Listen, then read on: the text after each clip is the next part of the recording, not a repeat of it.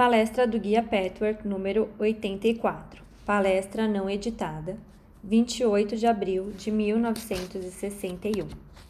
Amor, poder e serenidade como atributos divinos e como distorções. Saudações, meus queridos amigos. Deus os abençoe, cada um de vocês. Abençoada seja essa hora.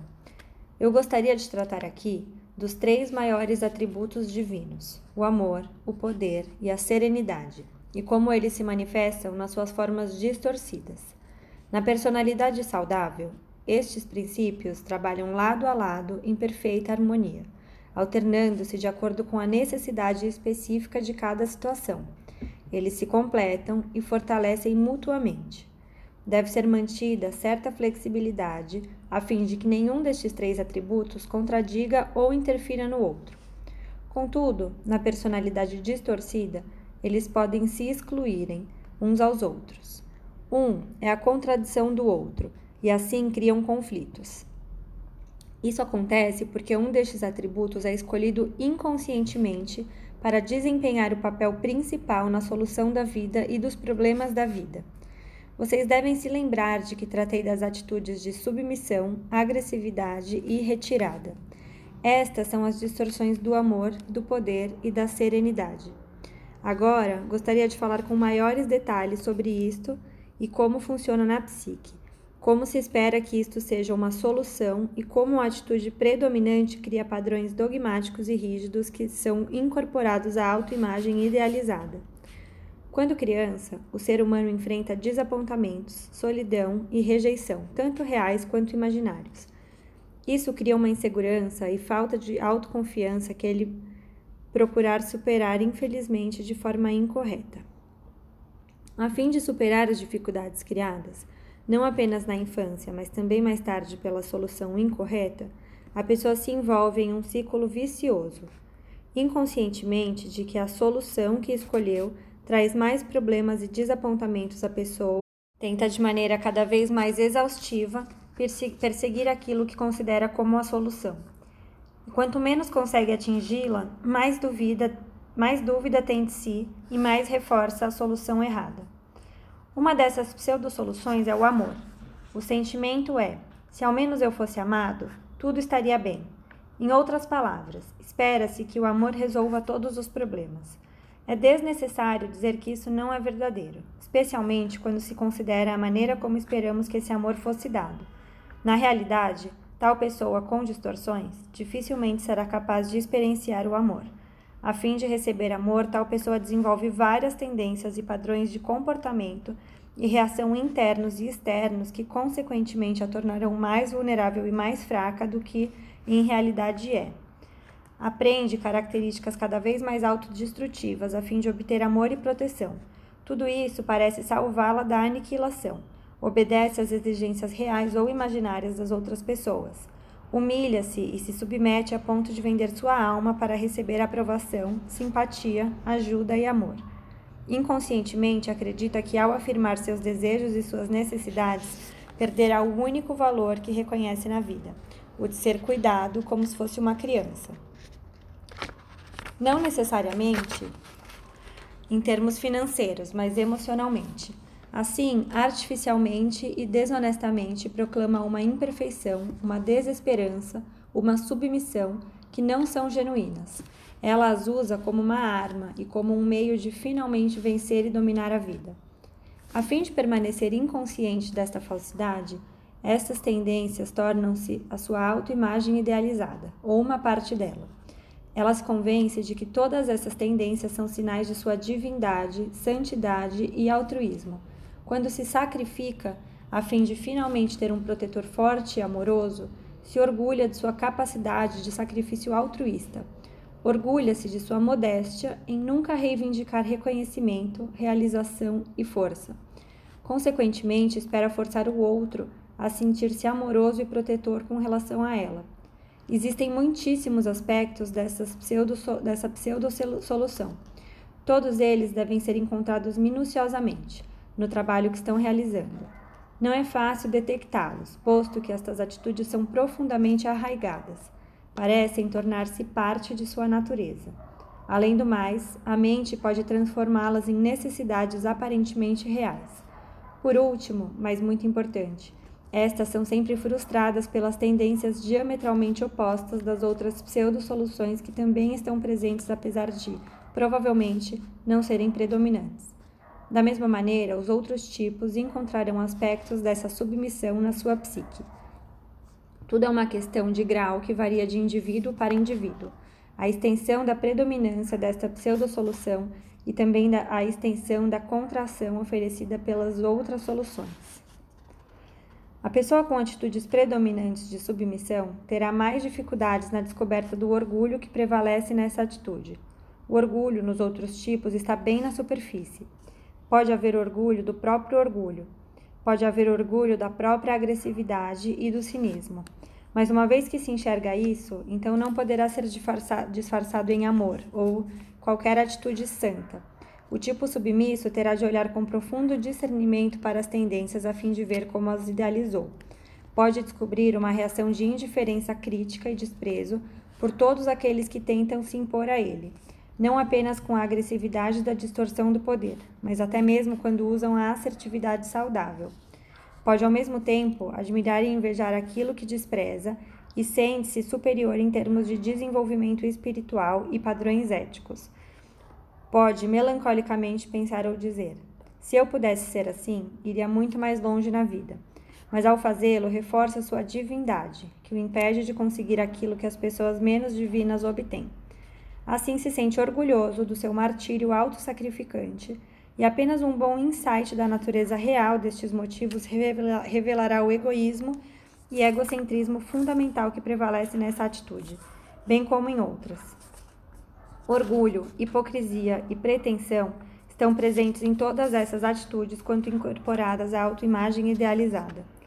O tipo submisso terá maior dificuldade em descobrir o orgulho, ao passo que o tipo agressivo terá dificuldade em descobrir a pretensão. Isso porque ele finge uma honestidade, quando é cruel, cínico e ao agir com seu desejo de tirar vantagem.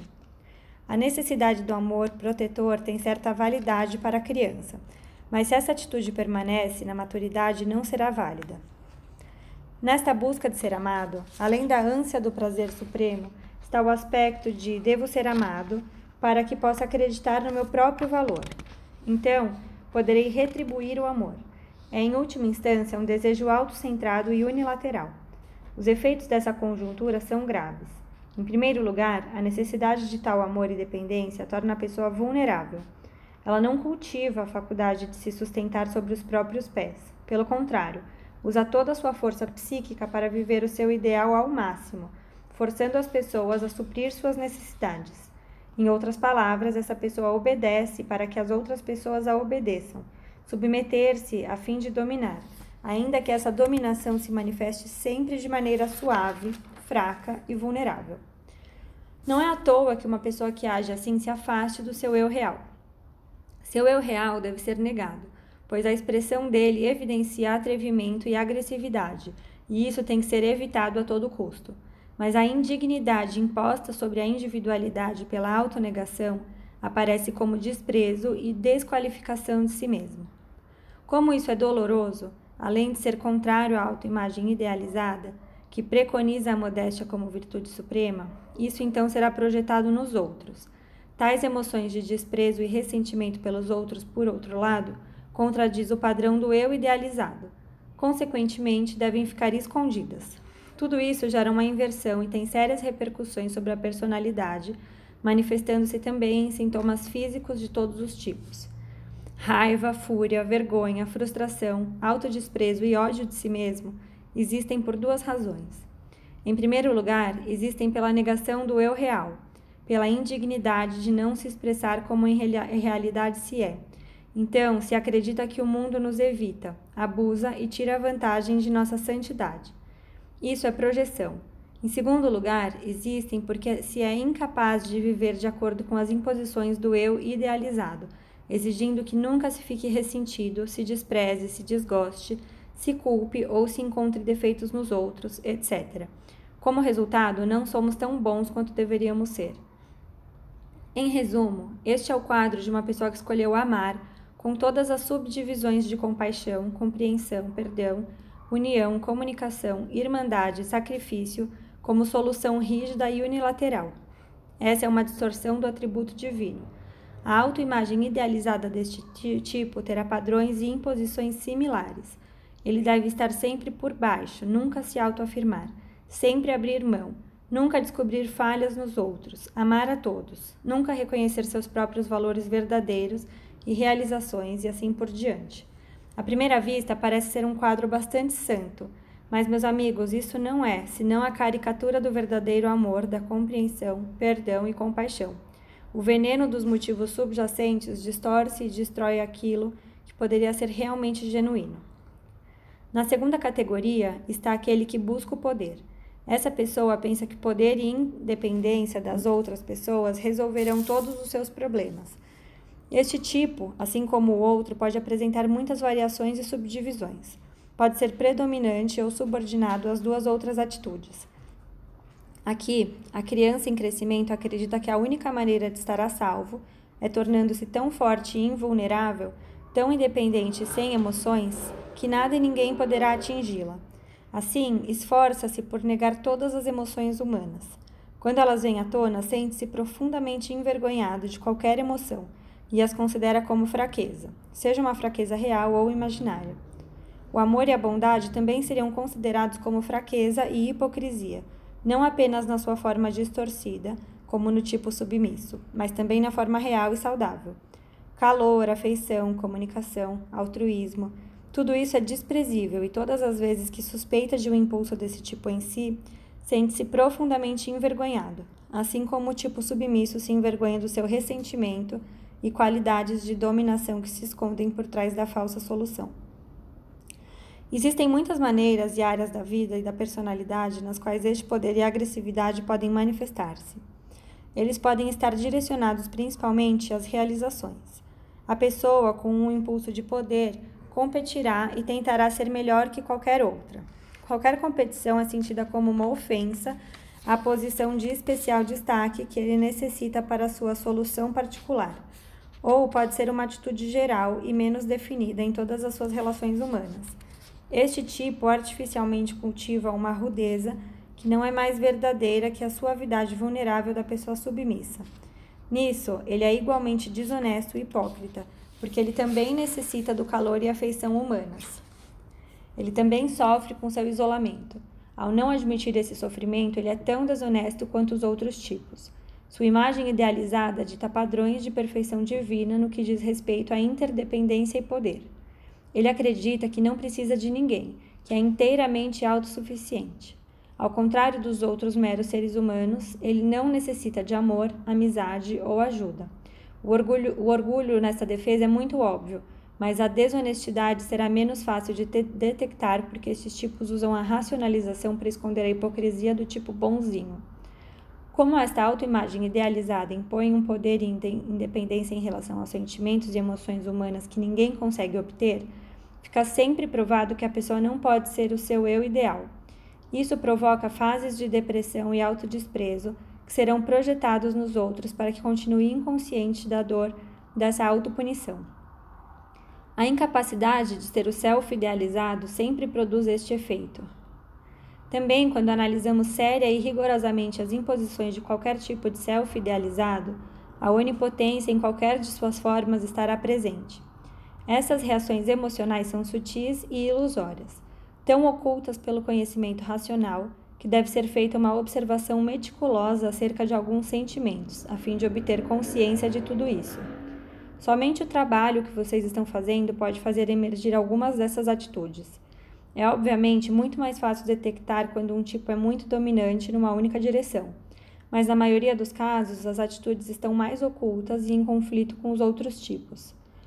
Um sintoma posterior do tipo agressivo, que pensa que o poder é a solução para ele, é a visão artificialmente cultivada de como o mundo e as pessoas são más.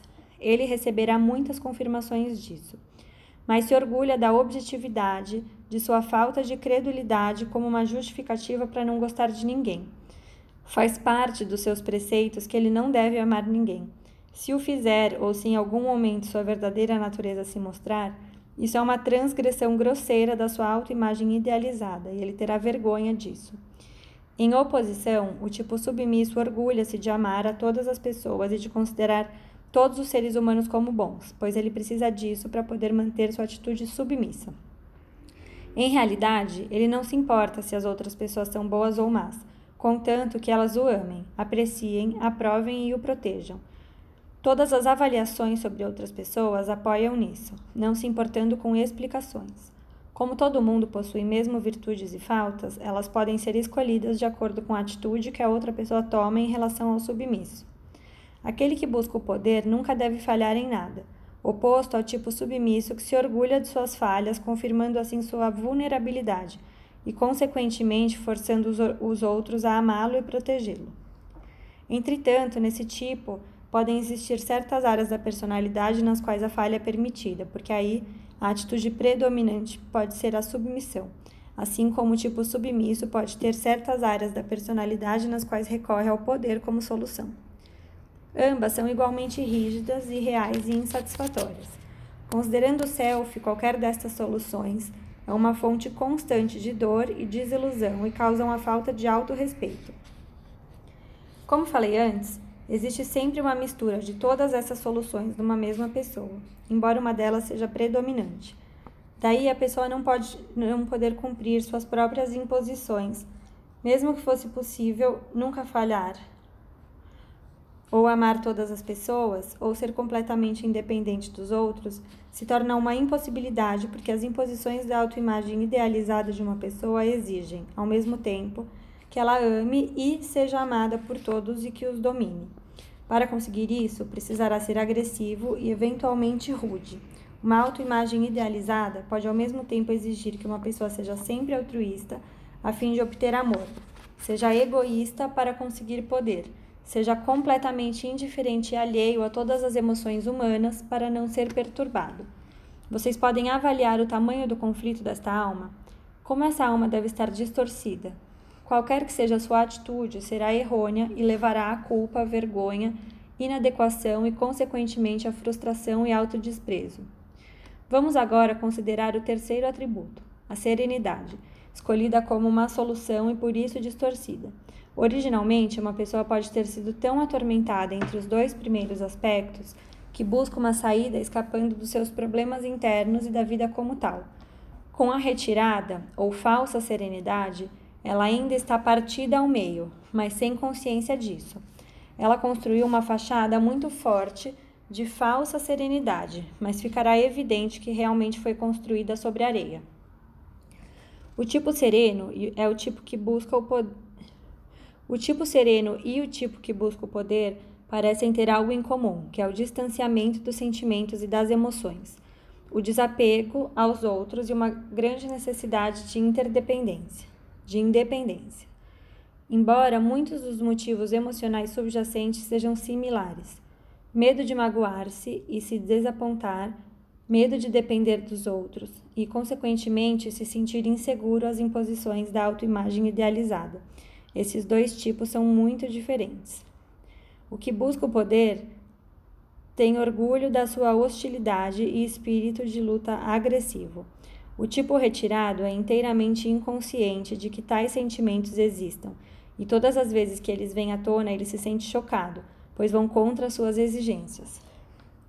Essas exigências são olhar de modo benigno e desapegadamente para todos os seres humanos, conhecendo suas fraquezas e qualidades, mas sem ser afetado ou incomodado por nenhuma delas. Se isso fosse verdade, seria realmente serenidade, mas não há ser humano que o tenha conseguido. Por isso, tais exigências são tão irreais e irrealizáveis. Elas também incluem orgulho e hipocrisia. Orgulho, porque não se é tão divino no desapego, justiça e objetividade. Em realidade, sua visão pode ser apenas colorida por aquilo que outras pessoas pensam dele, como exemplos tipo submissos. Mas ele é orgulhoso demais para admitir que ele próprio, alguém tão especial, possa ser atingido por tais fraquezas humanas.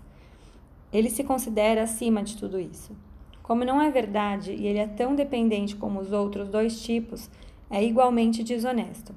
Estar acima de tudo não é verdadeiro e jamais será, enquanto ele for um ser humano. Portanto, não deveria ceder aos padrões e imposições da sua autoimagem idealizada que o torna tão culpado, frustrado e cheio de autodesprezo quanto os outros dois tipos. Esses três tipos principais foram aqui delineados muito por alto, de maneira muito geral. É desnecessário dizer que existem muitas variações. De acordo com a força, intensidade e distribuição destas soluções, a tirania da autoimagem idealizada se manifestará. Tudo isso deve ser buscado no trabalho individual. Nunca deve ser esquecido que qualquer atitude dificilmente será absoluta numa mesma pessoa. Em outras palavras, podem estar presentes em maior grau em certas áreas e em outras facetas da vida podem nem aparecer. A parte mais importante desse trabalho é sentir essas emoções e experienciá-las é impossível livrar-se desta autoimagem idealizada, que é autoinibidora, se você apenas olhar e observar de forma desapegada com o intelecto, o que está em você. Você tem que ficar plenamente consciente de todas essas tendências, geralmente contraditórias. E isso será doloroso. A dor que sempre esteve em você, porém escondida e contra a qual você se protegeu, transferindo-a para outros, para a vida e para o destino, essa dor se tornará uma experiência consciente que você incontestavelmente precisará trabalhar. À primeira vista, isso parecerá uma recaída. Você vai achar que está pior do que antes de começar o trabalho, mas não é verdade. Seu progresso fez com que todas essas emoções até então ocultas se tornassem conscientes para que você realmente pudesse utilizá-las numa análise. Do contrário, você não poderá dissolver a superestrutura da tirania de sua autoimagem idealizada, com todo o mal que ela lhe causa. Você está tão condicionado por essas reações emocionais com as quais se acostumou e está tão envolvido por elas que não consegue ver o que está bem diante de seus olhos. Você nota no passado reações emocionais a certas situações aparentemente sem importância, simplesmente porque elas se tornaram parte de você enquanto espera por novos e ocultos reconhecimentos. Mas as reações emocionais atuais fornecerão a pista desde que você as enfoque com atenção. Isso seria impossível sem que seu equilíbrio seja perturbado. Consequentemente, o distúrbio é forçado a vir à tona, e este é o momento em que você pode lidar com ele. Assim, meus amigos, comecem a ver suas emoções sob esta luz. Então descobrirão quais exigências impossíveis sua autoimagem idealizada lhes exige. Verão que a sua autoimagem idealizada, e não Deus, a vida, nem as outras pessoas que exigem tudo isso. Começarão a ver que, por conta destas exigências, você precisará de outras pessoas para lhe ajudar a cumpri-las. Assim, você inconscientemente exige do outro o que ele é incapaz de dar. E você está muito mais dependente do que precisa estar, apesar de todo o seu empenho por uma pseudo-independência, seja do tipo agressivo ou do ausente. Você deverá descobrir também a causa e o efeito dessas condições. Verá sua vida, suas dificuldades presentes e passadas com um novo olhar compreenderá que criou muitas, se não todas, essas dificuldades simplesmente por causa da sua pseudo-solução. Não é suficiente entender intelectualmente que quanto mais você se envolve nas suas pseudo-soluções, menos seu eu real pode se manifestar. Você precisa vivenciar isso. Isso pode acontecer se deixar suas emoções virem à tona para que as trabalhe. Somente então conseguirá sentir o valor intrínseco do seu eu real. Assim, será possível abrir mão do falso valor do self idealizado. Esse é um processo recíproco. Ao se permitir ver os falsos valores, por mais dolorosos que sejam, seus valores reais emergirão gradualmente para que você não precise dos falsos. Como o self idealizado o afasta do eu real, você se mantém completamente inconsciente dos seus valores. Você se concentra inconscientemente nos falsos valores ou em valores que lhe faltam mas que acredita necessitar e que finge possuir, para si mesmo e para os outros. Ou então você se concentra em valores que potencialmente possui, mas que ainda não foram desenvolvidos. Como seu self idealizado não admite que esses valores ainda necessitem de desenvolvimento, você não os desenvolve e proclama-os como se já estivessem plenamente amadurecidos.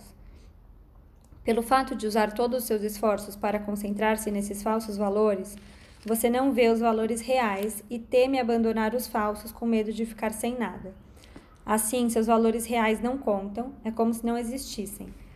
Isso também pode acontecer pelo fato deles contradizerem as exigências do seu self idealizado, ou porque tudo que vem naturalmente sem esforço não parece ser real. Você está tão condicionado a se esforçar pelo impossível que não percebe daquilo que tem valor real e que não necessita de esforço. Como você não utiliza esses valores, eles hibernam. Isso é uma grande perda, meus amigos, porque você criou a autoimagem idealizada, como falei, pelo fato de não acreditar no seu merecimento e valor real. Construindo o eu idealizado e querendo sê-lo, não pode ver que na verdade é merecedor de aceitação e de acreditar em si. Desenvolver esse processo como um todo é doloroso. Primeiro, porque a ansiedade, frustração, culpa e vergonha devem ser profundamente vividas. Mas à medida que com coragem prosseguir, obterá uma visão muito diferente de tudo. Por fim, começará a ver o seu eu real pela primeira vez. Verá também suas próprias limitações poderá chocá-lo a aceitar essas limitações que estão tão distanciadas do eu idealizado. Mas à medida que aprender a fazê-lo, começará a observar valores que nunca havia visto ou tinha consciência. Um sentimento de força e autoconfiança de uma maneira muito real e diferente para com que veja a vida e a si mesmo. Gradualmente, esse processo se estabelecerá. Fortalecerá a verdadeira independência, não a falsa. Ser apreciado pelas outras pessoas não mais será a medida para o seu próprio valor. Até então, a avaliação dos outros foi muito importante, porque você não valorizava a si mesma. Mas à medida que você começa a confiar e gostar de si, o que outras pessoas pensam não tem metade da importância. Você está intimamente seguro e não mais precisará construir falsos valores sobre o orgulho e pretensão. Não mais terá confiança em um eu idealizado com o qual não pode contar e que o enfraquece. A liberdade de não carregar esse fardo não pode ser descrita com palavras. Meus amigos, esse é um processo lento. Ele não acontecerá da noite para o dia. Conseguirão isso com a autobusca séria e a análise dos próprios problemas, das atitudes e emoções. À medida que prosseguem nesse caminho, o verdadeiro você, com seus verdadeiros valores e capacidades, desabrochará em um processo de crescimento interno e natural. Somente então sua individualidade se tornará mais e mais forte. A sua natureza intuitiva se manifestará sem inibição e com toda a espontaneidade natural e confiável.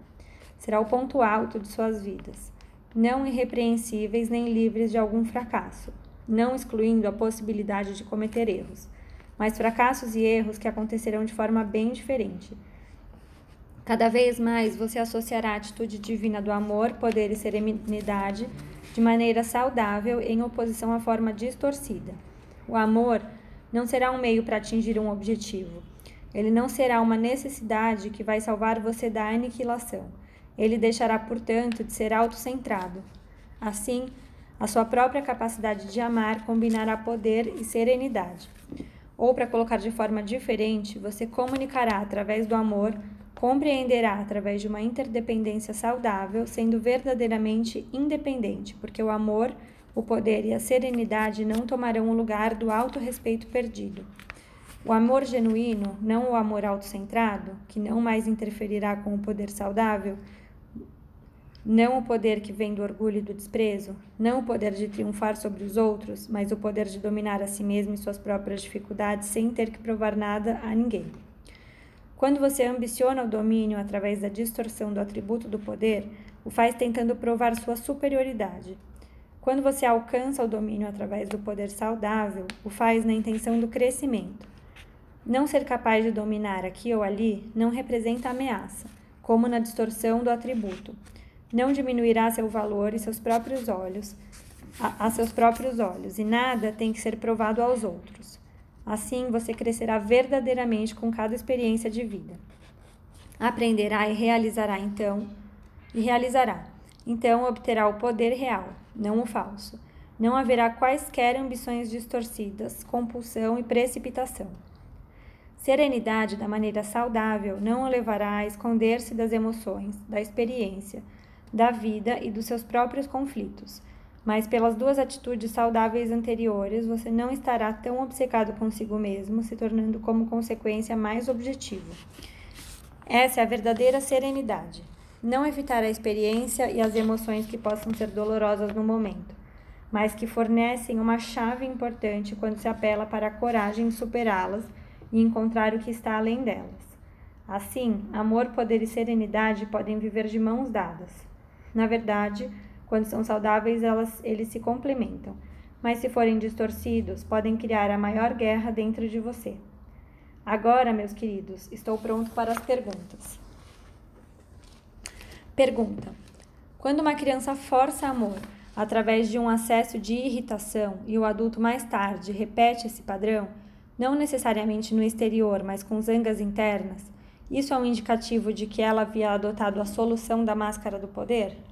Resposta: Você não pode colocar as coisas dessa forma. Como sempre, as generalizações podem conduzir ao erro. Cada caso é diferente. Em alguns casos, pode ser assim. O impulso do poder fica frustrado porque o self idealizado da pessoa exige que ela consiga o que quer.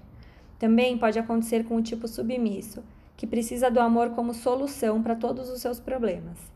Esse tipo está tão convencido que essa é a solução e está tão dependente dela que quando as outras pessoas não correspondem, se sentem ultrajados. A raiva e o autodesprezo são tão fortes que têm que ser externadas e são projetadas sobre outra pessoa. Isso, em contrapartida, cria culpa, porque vai contra os padrões do self idealizado que nunca deve sentir raiva dos outros. Pode também ser uma combinação da busca do poder e do amor. Essas duas atitudes lutam constantemente entre si. Por um lado, a necessidade de ser amado é muito forte. Por outro lado, há a superioridade do tipo poder que se sente particularmente humilhado e exposto pela sua dependência e que anseia por mostrar a sua invulnerabilidade tanto quanto anseia ser amado. Assim, pode acontecer uma mistura.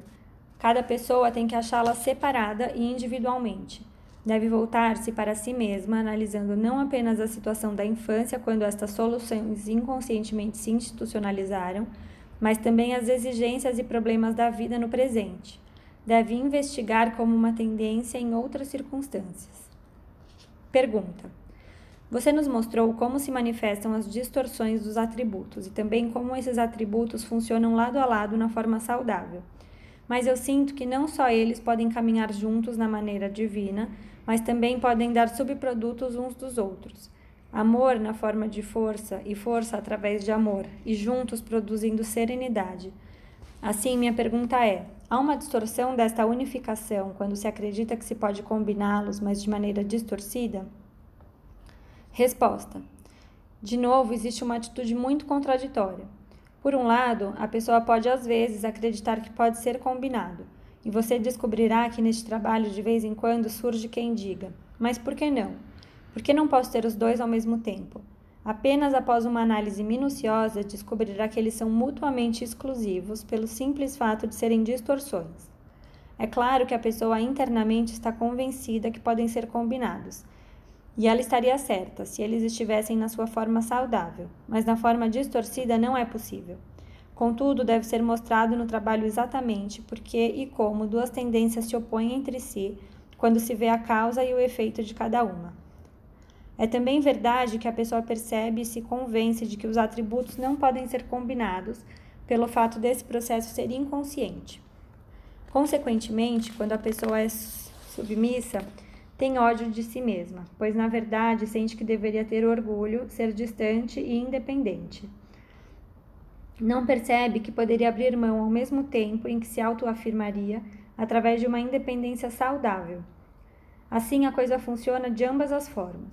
Por um lado, ela se despreza por não conseguir combiná-las, e por outro lado, se desespera porque inconscientemente acredita que deveria tomar uma decisão numa direção e não consegue fazê-lo. Pergunta: Eu gostaria de saber se uma tentativa distorcida de unificação pode mascarar-se sob a crença de que se é flexível e que sempre se faz julgamentos corretos. Resposta: Sim, isso frequentemente acontece. Pergunta: Você pode nos dar alguns insights das razões dos atos compulsivos? Em particular, quais as bases gerais das emoções compulsivas de comprar e comer e como estes dois atos podem ser combatidos? Resposta: A única maneira de combatê-los é entrar neste trabalho e descobrir as razões subjacentes. Deve haver uma razão pessoal e particular que tem que ser encontrada. Tentar combater o ato pela disciplina só conseguirá a inibição de alguns sintomas, enquanto outros sintomas se desenvolverão e produzirão ansiedade ainda maior.